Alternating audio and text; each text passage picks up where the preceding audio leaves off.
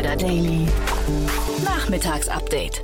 Ja, herzlich willkommen nochmal zurück zu Startup Insider Daily. Mein Name ist Jan Thomas und wie heute Vormittag angekündigt, wir haben Ferdinand Dietrich zu Gast. Er ist der Co-Founder und CCO von Storebox. Da gab es gerade eine riesengroße Finanzierungsrunde und wir sprechen über das Geschäftsmodell der Storeboxes. Wir sprechen über die sehr ambitionierten Wachstumspläne. Bis zu 2500 äh, Locations sollen da entstehen in den nächsten vier Jahren. Wir sprechen vor allem auch über das Thema Franchise, denn das Unternehmen wächst über ein Franchise-Modell. Und wir sprechen auch über die Veränderung des Geschäftsmodells, weil man sich eben auch noch mehr in Richtung Quick Commerce öffnen möchte. Ja, von daher also ein sehr spannendes Gespräch. Ich hoffe, es wird euch Spaß machen. Von daher bleibt dran. Jetzt kommen nur noch ganz kurz die Verbraucherhinweise und dann geht es sofort los. Startup Insider Daily. Interview. Cool, ja, ich freue mich. Ferdinand Dietrich ist heute hier von Storebox. Hallo Ferdinand. Hallo Jan, freut mich auch hier zu sein. Ja, toll. Äh, wir sprechen über eure Riesenfinanzierungsrunde. 52 Millionen Euro habe ich hier stehen. Äh, Glückwunsch. Ja, vielen Dank. Äh, wir freuen uns auch sehr und äh, freuen uns auf, auf eine fruchtbare Zukunft. War es äh, schwierig, die Runde zu racen? Also wir haben vom Zeitpunkt her haben wir durchaus länger gebraucht, als wir, wir geglaubt haben. Äh, die Rundengröße ist aber umso erfreulicher und es ist an, in einem Umfang ausgefallen, äh, der größer ist, als wir gedacht. Ja, wollte ich gerade sagen, weil das klingt jetzt gerade so, als hättet ihr eigentlich mit weniger gerechnet. Und jetzt habt ihr eine 52 Millionen Runde ab, äh, ähm, abgeschlossen. Da ist aber auch ein Teil, wenn ich es richtig verstanden habe, Fremdkapital dabei oder Venture Debt, ne? Genau, wir haben äh, ein Teil von der von der Runde ist ein äh, Asset-Based Venture Finance Anteil.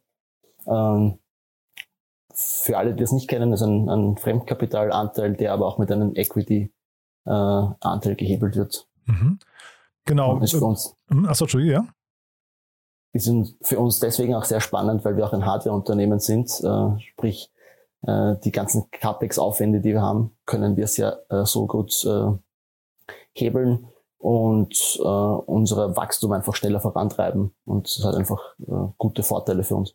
Genau, also ich, äh, jetzt hast du die Brücke schon quasi gebaut. Ich wollte jetzt eigentlich erstmal mit, äh, mit dir darüber sprechen, was ihr genau macht, damit man überhaupt hinterher versteht, warum ihr Venture Debt oder, oder äh, eben so eine Mixtur fahren konntet. Ähm, vielleicht erzählst du mal ganz kurz die ähm, Entstehungsgeschichte von Storebox und ihr seid ja dabei, euch zu wandeln. Ne? Vielleicht kannst du auch ein bisschen schon mit einfließen lassen, warum ihr euch verändert. Ja, also begonnen haben wir eigentlich mit einer äh, Lagerplatzbörse, die dazu mal Stormy geheißen hat. Äh, wir wollten das Airbnb für Lagerflächen werden und sind in der Entwicklungsphase äh, draufgekommen, dass eigentlich der, der Bedarf im Wohnbereich äh, einer ist, der, der nicht wirklich so abgedeckt wird, wie es wie es erwartet wird und haben daraus das Unternehmen Storebox entwickelt. Wir sind ein klassisches Self-Storage-Unternehmen, äh, die sich auf sehr kleine äh, Flächen oder kleinere Flächen konzentriert, dafür dieser direkt im Wohnbereich ansiedelt. Haben daraus gleich von, von, von Beginn an ein sehr digitales Konzept entwickelt, äh, sprich von der Buchung bis hin zur Verwaltung, äh, bis hin zur Kündigung äh, kann alles digital über den Rechner, Smartphone abgewickelt werden und haben hier mit den ersten Standorten in Wien begonnen, was auch unser Heimatmarkt ist. Und im Zuge dessen haben wir gemerkt, umso mehr Standorte wir aufmachen, umso interessanter sind wir auch für Businesskunden. Das heißt, wir haben uns in dem Bereich entwickelt, dass wir eigentlich für den, die Last-Mile-City-Logistik optimieren. Aktuell betreiben wir im, in der Dachregion 130 Standorte, äh, haben den Businessbereich äh, vor Corona, aber Corona war durchaus ein Boost auch für uns, sehr, sehr stark äh, weiterentwickelt. Speziell im E-Commerce-Bereich äh, sind wir einer, ein, ein relevanter Player geworden. Ähm, ein typischer Use Case ist äh, Click und Collect. Das heißt, du bestellst dir über eine Webseite, über einen Online-Shop was, äh, möchtest die Sachen ja, und, und kannst, deine, kannst die, die Bestellung dann äh, direkt in deinem Kiez, in deinem Wohnbereich äh, Kretzel dann ab, abholen. Ähm, durch, das sind so klassische Konzepte, die wir, die wir fahren. Ein anderes Konzept ist, dass wir die Ersatzteillogistik äh, optimieren für den gesamten Service- und Wartungsbereich. Sprich, du hast einen Thermenausfall, äh, der Techniker kommt vor Ort, äh, kommt drauf, dass äh, der Bauteil A, B oder C fehlt, äh, kann dann gleich ums Eck in unser Lager fahren, holt sich dort die jeweiligen Ersatzteile für deine äh, passende Therme äh, ab und kann zeitgerecht das Service äh, abhandeln. Und genau in solchen Bereichen äh, bewegen wir uns. Diese Use Cases äh, sind super spannend für uns. Äh, alles, was mit Logistik in der Stadt zu tun hat, ist für uns äh, ein, ein wichtiger ein wichtiges Kundensegment. Mhm. Also ich höre raus, es ist so eine Art flexibler, multifunktionaler Treffpunkt im Prinzip von verschiedenen Parteien, die dort ja im Prinzip auch verschiedene Use Cases durchspielen können. Ne? Ist das jetzt eher B2B oder eher B2C? Was würdest du sagen? Wir sind sehr stark aus dem B2C-Bereich gekommen. Mhm. Das heißt, das Lager äh, für, deine, äh, für deine Sachen, äh, von dort kommen wir. Also, dass das äh, outgesourcete Kellerabteil, äh, von dort kommen wir, wo wir aber sehr stark wachsen und das ist auch aufgrund dessen, dass wir äh, die Lagerinfrastruktur beziehungsweise das Standortnetzwerk immer weiter ausbauen, äh, umso stärker werden wir äh, auch für, für den Businessbereich relevant. Also wir, wir wachsen da extrem stark. Äh, und das nicht nur aufgrund der Infrastruktur, sondern auch auf Basis der Technologie, die wir auch anbieten, äh, können wir unseren Businesskunden da einfach einen tollen Mehrwert bieten und die Prozesse, die sie haben, äh, verbessern und optimieren.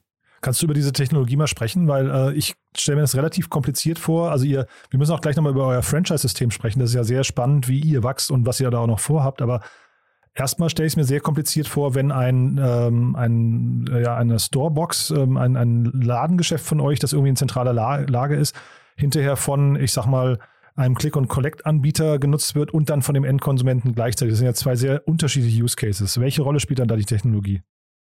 Ja, genau. Also bei dem, bei dem Businesskunden, bei dem Click-and-Collect-Anbieter sind wir natürlich ganz direkt äh, an, an das äh, Warenmanagementsystem auch von dem jeweiligen Lieferanten angebunden, wo dann auch automatisiert im Hintergrund äh, das jeweilige passende Abteil, äh, das frei ist, auch ausgewählt wird. Äh, und somit passiert eine automatische Zuweisung. Äh, der Click-and-Collect-Anbieter bekommt, das, das bekommt Feedback, ob die Ware abgeholt worden ist äh, das heißt, all diese Prozesse sind auch digital erfasst und werden dann direkt in das System zurückgespielt. Somit kann man diese Lösung auch skalierbar machen. Und das ist eigentlich so einer der, der Herzstücke. Wir haben sehr viel in unser Zutrittsmanagementsystem investiert, was ja auch Hauptbestandteil ist, um diese Click-and-Collect-Lösung überhaupt zu verwirklichen. Ähm, das ist, da haben wir selbst auch die Hardware entwickelt, also sprich auch der richtige der Zylinder, der da drinnen ist, äh, der angesteuert wird über äh, unterschiedliche Systeme vom Barcode-Scanner, Numberpad. Äh, das haben wir selbst entwickelt und auch die Software im Hintergrund ist eine cloudbasierte Softwarelösung, die wir äh, ja, real-time bespielen können. Mhm. Aber ne, ich habe es ja gerade schon gesagt, so sehr multifunktional. Ähm, wie, wie geht ihr jetzt an diesen Markt ran? Also wen sprecht ihr an? Wer ist notwendig bei euch? Ihr habt ja hier extrem ambitionierte Wachstumspläne kommuniziert. Ähm, das geht ja wahrscheinlich hinterher nur bei großer Auslastung. Ne? Und äh, wer ist jetzt quasi für diese Auslastung hinterher äh, relevant für euch? Sind das eher die, ich weiß nicht, Mediamarkts dieser Welt? Sind das jetzt, ihr habt ja den ganzen neuen Bereich Quick Commerce, über den wir nochmal sprechen müssen. Äh, ich habe IKEA auch bei euch gelesen. Oder sind es dann doch erstmal die Endkonsumenten, die so das Grundrauschen bringen? Aktuell ist es ein, ein gesunder Mix. Ähm, historisch gesehen kommen wir natürlich aus dem äh, Consumer-Bereich, deswegen ist so die, die Ratio äh, 60, 65 Prozent Privatkunden, der Rest ist äh, Business, sind Businesskunden, wobei dieser Businesskundenmarkt sehr stark wächst. Ähm, das heißt, aktuell sind beide äh, Zielgruppen sehr, sehr wichtig für uns. Ähm, wir, wir haben ambitionierte Pläne, wollen bis äh, 2025 in, im europäischen Raum 2500 Standorte eröffnen. Äh, und das machen wir einerseits mit äh, Eigenstandorten, die wir, äh, die wir weiterhin ausbauen. Wir setzen aber ganz stark, wie von dir auch erwähnt, auf das Franchise-System, um am Markt sehr schnell wachsen zu können. Und über dieses Franchise-Modell können wir den Markt einfach schneller bespielen. Das heißt, dieser gesunde Mix aus Eigenstandorten und Franchise-Standorten macht dieses Wachstum auch möglich. Ja, dann lass uns doch mal vielleicht mal den äh, Weg jetzt nochmal weitergehen. Äh, wenn ihr einen Franchise-Nehmer gewinnen möchtet, was kommuniziert ihr dem? Was bekommt er von euch? Was muss der mitbringen? Der Franchise-Partner bekommt von uns ein, ich sage immer gerne, ein Susi Sorglos-Paket. das heißt, wir unterstützen dem eigentlich in, in sämtlichen Prozessen. Äh, Einerseits muss man unterscheiden, hat der Franchise-Partner eine eigene Immobilie oder mietet er eine Immobilie. Äh, sollte er eine mieten, unterstützen wir den, den Franchise-Partner aufgrund von ähm, unserer Tools, die wir verwenden, äh, in der Standortsuche. Das heißt, wir können den Franchise-Partner äh, auch äh, auf, auf Datenbasis äh, eine gewisse Auslastung äh, generieren und ihm zeigen, in, welcher, in welchem Zeitraum sich dieser Standort auch rechnen wird. Das heißt, wir unterstützen sehr stark in der Standortsuche, äh, machen das gesamte Projektmanagement gemeinsam mit ihm äh, für den Ausbau, sprich, wo die unsere Systeme eingebaut wird, werden, die ganze Technologie verbaut wird. Äh, das heißt, bis hin, äh, bis er aufsperren kann, bis er den Standort öffnen kann. Ähm, darüber hinaus äh, unterstützen wir unsere Franchise-Partner äh, mit einem ähm, Management-System, wo die gesamten Buchungen abgehandelt werden, wo die ganze Verwaltung passiert, äh, unser internes äh, ERP-System äh, und wir unterstützen ihn in, in, in der Vermarktung. Das heißt, wir schalten für ihn auch die ganzen äh, Ads, die wir machen, sehr digital basierend, ähm, aber auch natürlich alles, was im Offline-Bereich passiert und das Kundenservice übernehmen wir auch für unseren Franchise-Partner. Mhm. Und die, wenn jetzt mal, du hast gerade Immobiliensuche, da hilft ja auch. Was sind denn so die Anforderungen bei der Immobilie? Also muss die sehr zentral sein oder können das irgendwie, was nicht, wahrscheinlich müssen sie ebenerdig und zugänglich sein, ne? Oder können das auch Keller-Locations sein oder wie hat man sich das vorzustellen? Also ganz richtig, also unsere ähm, Locations sind ebenerdig zugänglich. Ähm, Retail-Flächen, die nicht unbedingt in der A-Lage sind. Also wir konzentrieren uns und fokussieren uns eher auf den Bereich äh, B- und C-Lagen. Ähm, und hm, da gibt es einige äh, Merkmale, die wir, die wir noch, auf die, die uns wichtig sind, äh, von der Platzierung, von der Anfahrt. Äh, aber im Großen und Ganzen konzentrieren wir uns eigentlich auf diese Retail-Flächen im, im, B- und C-Segment. Das heißt nicht die, die vorderste Front direkt auf der, auf der besten Einkaufsstraße, sondern eher ein, zwei Gassen äh, dahinter. Mhm. Und ähm, also jetzt, weiß nicht, es gibt ja so Größenordnungen McDonalds oder sowas, das sind ja auch Franchise-Systeme oder jetzt war, glaube ich, dieser Royal Donut, da muss man 40.000 Euro am Anfang mitbringen. Ähm, wie ist das bei euch und was kann man, wenn man das jetzt quasi nach eurem Playbook dann eben auch umsetzt, was kann man am Ende des Jahres damit verdienen? Also ja, wir machen eine Einstiegsgebühr, äh, die, die wir verrechnen. Äh, das sind, bei uns sind das 30.000 Euro äh, für, die ganz, für das gesamte System und die, die Lizenz. Mhm. Ähm, 90 Prozent vom Umsatz bekommt unser Franchise-Partner äh, und 10 Prozent vom Umsatz haben wir als laufende Fee. Ähm, wir sind klassisch ein Nebenerwerbs-Franchise-System. Das heißt, mit einer Storebox äh, wird man seinen Lebensunterhalt äh, wahrscheinlich nur, wenn man sehr sparsam ist, äh, aufrechterhalten können. Mhm. Wir rechnen aber damit, wenn ein, ein Franchise-Partner zwei bis drei oder mehr Storeboxen äh, betreibt, dass er so auch sein, sein so ein fixes Einkommen generieren kann. Das heißt, ähm, sagen wir mal, fixes Einkommen, du sagst, man kann es nicht im Haupterwerb machen, nebenerwerblich wären es wahrscheinlich dann so, wir reden jetzt über, ich weiß nicht, man kann pro Jahr, wenn es gut läuft, 30.000 Umsatz machen, 40.000, was würdest du sagen, oder ist das noch, noch zu hoch gegriffen? Ist natürlich von, von Markt, Stadt und Größe der Immobilie abhängig, mhm. aber so und im Dreh kann man kann man kalkulieren, ja. Ja, ich versuche gerade hochzurechnen, wo ihr dann äh, 2025 steht. Ne? Wenn ihr, da sagst du 2500 Standorte, euch, euch kämen dann quasi für jeden dieser Standorte kämen dann, wenn ich es richtig verstanden habe, äh, 3000 Euro ganz grob. Ne? 10 Prozent hast du gesagt, ähm, würden bei euch genau, in sein. Ne? 10 Prozent ist die, die laufende Fee. Mhm.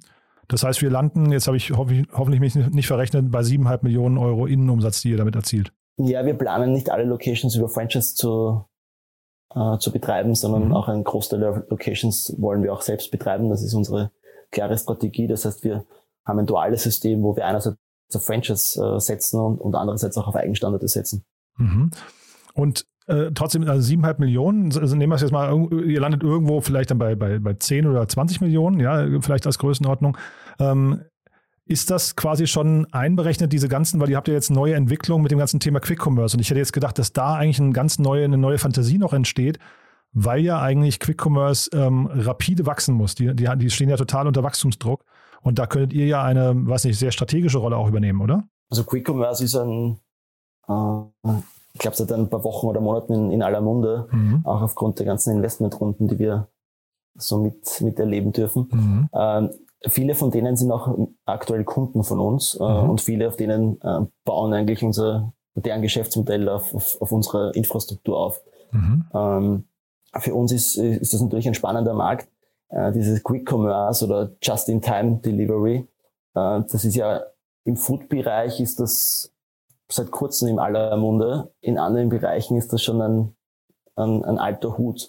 Also wie angesprochen, diese Ersatzteillagerzustellung oder dieser Bereich, der ist, äh, ist ein, ein viel, viel größerer Markt noch für uns, den wir als sehr spannend erachten und der äh, für uns auch ein, ein, sehr, sehr großes Volumen bedeutet. Das heißt, Food-Bereich ist für uns sehr, sehr spannend oder Food Delivery.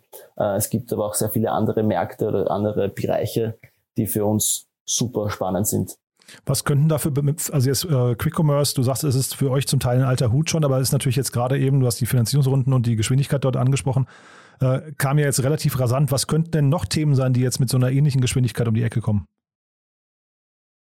Also die für euch rele relevant werden, meine ich natürlich. Ne? Ja, ja, also generell die gesamte Logistik äh, ist ja speziell auch in Corona explodiert.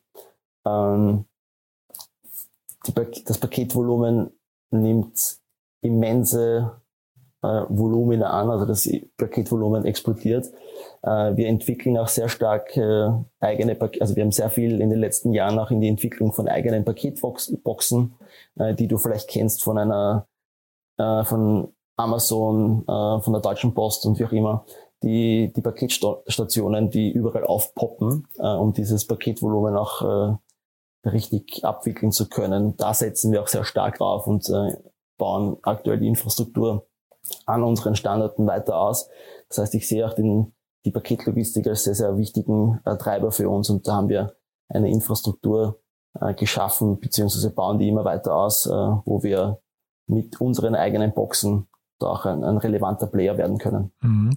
Und wie ist das mit so einem Thema Gebietsschutz? Also wenn ich jetzt, wenn man jetzt tatsächlich Franchise-Nehmer werden würde bei euch, äh, wie viele können dann in eine Stadt mit, sagen wir mal, so, nehmen wir mal Hamburg jetzt als Beispiel, ne? Oder, oder vielleicht eine kleinere Stadt Heidelberg. Äh, ist das dann ein Ort, äh, der quasi eine Storebox verträgt oder ein Franchise-Nehmer oder hat man da auch Konkurrenz quasi innerhalb der Stadt? Wir kalkulieren so, dass wir äh, unseren Franchise-Partnern ein Einzugsgebiet von 30.000 Einwohnern garantieren oder zusichern. Aha, aha. Ähm, das heißt, je nachdem, wie groß die Stadt ist, kann man die Einwohnerzahl durch die 30.000 dividieren und dann kann man sich die Franchise, die potenziellen äh, Storebox-Standorte kalkulieren. Also das heißt, so in Berlin könnte schon so seine 120 oder sowas äh, äh, Standorte vertragen dann? Ja, definitiv. Also Berlin ist ein, für uns ein sehr, sehr großer Wachstumsmarkt.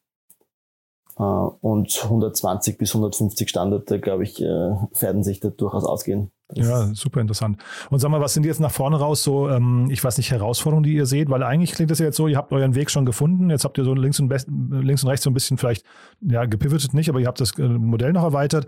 Ähm, eigentlich kennt ihr euren Weg, ne? Ist es jetzt quasi nur noch das Finden von Franchise-Nehmern oder was, was ist das, äh, die größte Herausforderung?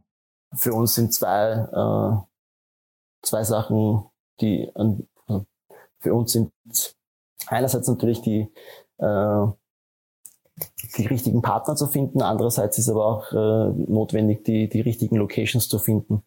Äh, das heißt, äh, die Standortsuche ist sicher ein, ein Punkt, der uns in den jeweiligen oder in den nächsten Monaten sehr, oder und Jahren sehr stark beschäftigen wird.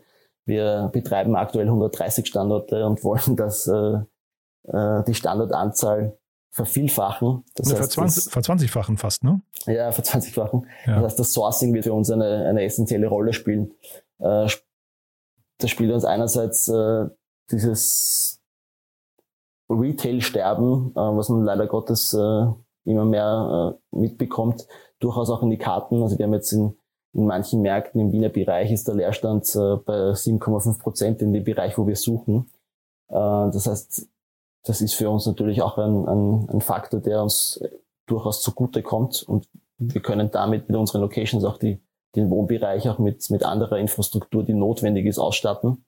Ähm, aber natürlich ist die Location-Suche, das Location-Sourcing ist für uns ein, ein essentieller Punkt. Und natürlich äh, entwickeln wir oder stecken wir auch äh, einen Teil von dem Investment sehr stark in die technologische Weiterentwicklung von unserem System mhm. rein.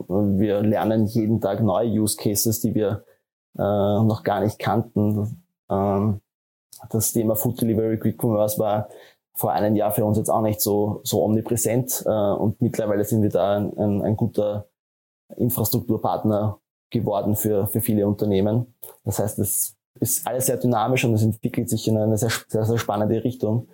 Ähm, die City-Logistik wird sich sehr, sehr rasch verändern. Äh, es gibt mittlerweile Städte, die den innerstädtischen Verkehr beschränken oder sogar verbieten. Das heißt, äh, Zustellung mit alternativen Mobilitätskonzepten ist ein sehr, sehr spannender Bereich. Ich glaube, dass dort in die Richtung wird sich auch noch einiges tun, sprich E-Lastenfahrräder. Ähm, da wird, wird einiges, wird sich einiges verändern in den nächsten Jahren und ähm, wird, wird super spannend werden für uns. Siehst du da einen Trend, den man vielleicht noch nicht so, was nicht, als, als Außenbetrachter noch nicht so mitbekommt? Also du sagst jetzt die, die Lastenfahrräder, aber was, also du hast ja vorhin schon die Last Mile City, äh, City Logistik angesprochen. Was, was ist so dein Bild, wenn wir spulen jetzt mal ins Jahr 2025, ihr habt diese, ähm, äh, diese ganzen Standorte. Wie sieht da die Last Mile Delivery Situation aus? Ich glaube, dass in vielen Standorten, also in, in vielen Städten oder in vielen Märkten, wo wir tätig sein werden, äh, wird die, die richtige City-Logistik dann nicht mehr mit den äh, siebeneinhalb Tonnen oder größeren äh, Fahrzeugen gemacht, sondern wirklich mit, äh, mit kleinen, also wird die City-Logistik über Microhubs in den Städten äh, passieren und damit äh, alternativen äh, Mobilitätskonzepten. Also sehr, ich glaube sehr stark an die äh, Lastenfahrräder. Wir haben viele Kunden auch, die das mittlerweile schon testen und ausprobieren. Ähm, und ich glaube, dass das dann einfach kein Test mehr sein wird, sondern äh, Realität und flächendeckend passieren wird. Mhm. Müsste denn nicht eigentlich, wenn du sagst, ihr habt die ganzen Quick-Commerce-Anbieter schon irgendwie als, als Kunden, müssten die nicht eigentlich auch Dinge aus eurem Lager noch zum Kunden transportieren dann? Also wenn du jetzt gerade Ersatzteile, sagen wir, ich habe mir jetzt ein Ersatzteil für mein Handy bestellt, äh, das kommt zu euch, weil es eben, weiß nicht, die, die nächste DHL-Filiale ist aber zu weit weg, kommt zu euch, wird bei euch zwischengelagert und wird dann weiter transportiert? Durchaus können, ähm, kann das auch ein, eine eine langfristige Partnerschaft in, in anderen äh, Geschäftsbereichen werden. Ich mhm. glaube, dass das durchaus sein kann, ja, dass äh, dass jetzt nicht mehr nur Food Delivery von denen äh, gekappt wird, sondern vielleicht auch der, die Medikamente zukünftig äh, zugestellt werden oder sprich das ganze Apothekenservice über die äh, abgedeckt werden kann. Ich glaube, dass es durchaus in, die, in den Bereich reingehen wird, ja. Nee, aber ich meine auch aus euren Lagern heraus, ne? dass ihr quasi also ein, ein fester Bestandteil von so einer Lieferkette werdet einfach. Definitiv. Da, daran glaube ich, ja. Ja. Und sag mal, vielleicht noch zum Schluss zwei Fragen. Du hast am, ganz am Anfang im Rahmen eurer Finanzierungsrunde hast du CAPEX äh, erwähnt, ne? Oder CAPEX. Ähm, das müssen wir vielleicht nochmal äh, kurz besprechen. Ne? Man unterscheidet ja zwischen CAPEX und OPEX und vielleicht kannst du nochmal beschreiben, äh, also warum dieses Modell, was ihr jetzt fahrt, für CAPEX äh, so wichtig ist oder dass man CapEx damit quasi ähm, kompensieren kann oder, oder ähm, weiß nicht, das eben nicht mit Eigenkapital macht. Für wen ist das alles interessant? Also bei uns ist es in dem Fall interessant, weil wir äh, sehr, sehr hohe Infrastrukturkosten äh, haben. Ähm, einerseits aufgrund der ganzen Boxensysteme und auch Technologie. Wir können aber auch ganz gut kalkulieren, äh, in welcher Zeit äh, wir den Umsatz machen oder in welcher Zeit wir das wieder refinanzieren können. Äh, diese Daten haben wir und wir wissen relativ genau, äh, wie sich so eine Auslastung, Umsatzentwicklung pro Standard kalkuliert ähm, vielleicht, vielleicht kurz zur Erklärung, also für die Hörerinnen und Hörer, die es nicht wissen, ich glaube, CapEx würde man vielleicht mit Investitionsausgaben oder so äh, übersetzen, ne? Genau, richtig. Und diese Investitionskosten ähm, können wir nach einer gewissen Auslastung über, die, über den, den Umsatz äh, dann auch monatlich refinanzieren. Das ist eigentlich ein ähm, gewisses Leasingmodell. Mhm. Ja, und das würde, das wäre jetzt quasi für jeden interessant, der auch hohe Investitionen in Infrastruktur zum Beispiel hat bei vielen Standorten, ja. Also sagen wir jetzt zum Beispiel, nehmen wir mal Gorillas als Beispiel, die ihre, was nicht dann in dem Fall, momentan haben sie so 160 äh, äh, Standorte, ja, die ja wahrscheinlich alle ausgestattet werden müssen mit, ähm, weiß ich, Regalen, mit, äh, wo, das beginnt vielleicht sogar bei der, ähm, ich weiß nicht, bei der, bei der, wie, wie nennt sich das dann hier, bei der, ähm, bei den Sicherheitshinterlegungen, ne, ähm, dann hast du äh, vielleicht Kühlschränke, Kühlregale, was weiß ich was alles. Das sind ja alles so feste Investitionen, die man möglicherweise über so ein Modell auch covern könnte, ne? Absolut, ja. Ich glaube, dass das äh, auch eine Finanzierungsmethode wird, die zukünftig in Europa noch mehr oder größeren äh, Bestandteil haben wird. Mhm. Man kennt diese Finanzierungsmodelle sehr stark aus dem US-amerikanischen Bereich. Mhm. Ich glaube, dass das auch äh, immer mehr in Europa äh, der Fall sein wird. Und ich kenne auch schon einige, die auf auf so eine Finanzierungsform zurückgreifen. Und wenn man jetzt mal äh, mit den Investoren darüber spricht, also A sind es ja wahrscheinlich nur bestimmte Investoren, die sowas anbieten, ne? also die sind spezialisiert, nehme ich an. Und worauf achten die dann? Also für wen kommt das, also bei so einer Due Diligence, muss man dann quasi den Case schon belegt haben oder worauf achten die? Ja, man muss den Case ganz genau kennen. Äh, dadurch, dass wir schon einige Jahre am Markt sind, haben wir auch historisch die Daten, die, äh, die natürlich da geholfen haben in der Kalkulation von Auslastungskurven, Umsatzkurven auf Standard bezogen. Das, das äh, wollen die natürlich sehen und gehen da in den Case recht tief rein. Und auf Basis unserer Historie haben wir einfach ein, ein gutes Datenmaterial, was wir auch vorlegen konnten. Mhm. Und dann vielleicht zum Schluss nochmal ganz kurz über das Thema Franchise. Ähm, also für wen ist denn dieses Modell interessant? Das ist ja auch super spannend, weil auch das hört man in der Startup-Welt relativ selten. Ja, das stimmt. Äh, Franchise ist, ähm, wird, glaube ich, auch äh, zukünftig auch mehr. Also ich habe viele Startup-Kollegen, die auch überlegen, im, im Franchise-Bereich tätig zu werden. Mhm. Äh, Franchise hat total viele Vorteile in der Skalierung. Äh, man kann einfach viele Sachen äh, automatisieren und dann für eine große äh, Partnergemeinde zur Verfügung stellen.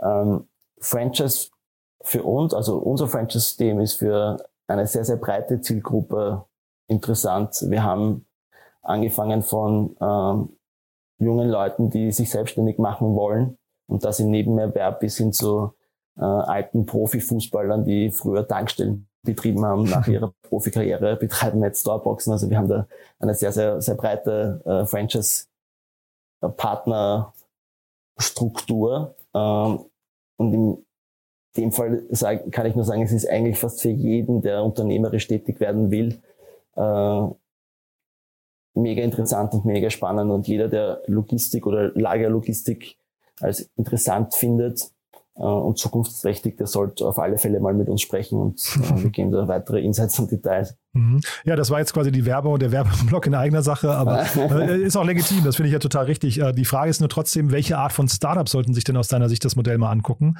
Also äh, ich höre raus, man braucht auf jeden Fall, also ne, Playbook habe ich vorhin schon gesagt, man muss ja wahrscheinlich in irgendwelchen Standardprozessen schon äh, irgendwie verschriftbar sein, ne? Absolut, ja.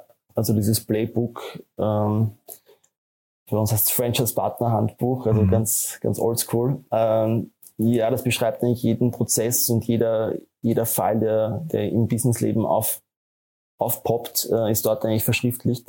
Das heißt, man muss jedem ein Playbook in die Hand geben, damit er das, das Business, äh, was, was notwendig ist, äh, machen kann. Mhm. Generell, glaube ich, hat Franchise äh, seine Stärken, alles was mit, mit Standardinfrastruktur zu tun hat, ob das jetzt im Hotelbereich ist, im, im Food-Bereich, glaube ich, da kann Franchise relativ schnell seine Stärken äh, ausspielen. Äh, gibt aber auch andere Bereiche, die durchaus spannend sein können. Super.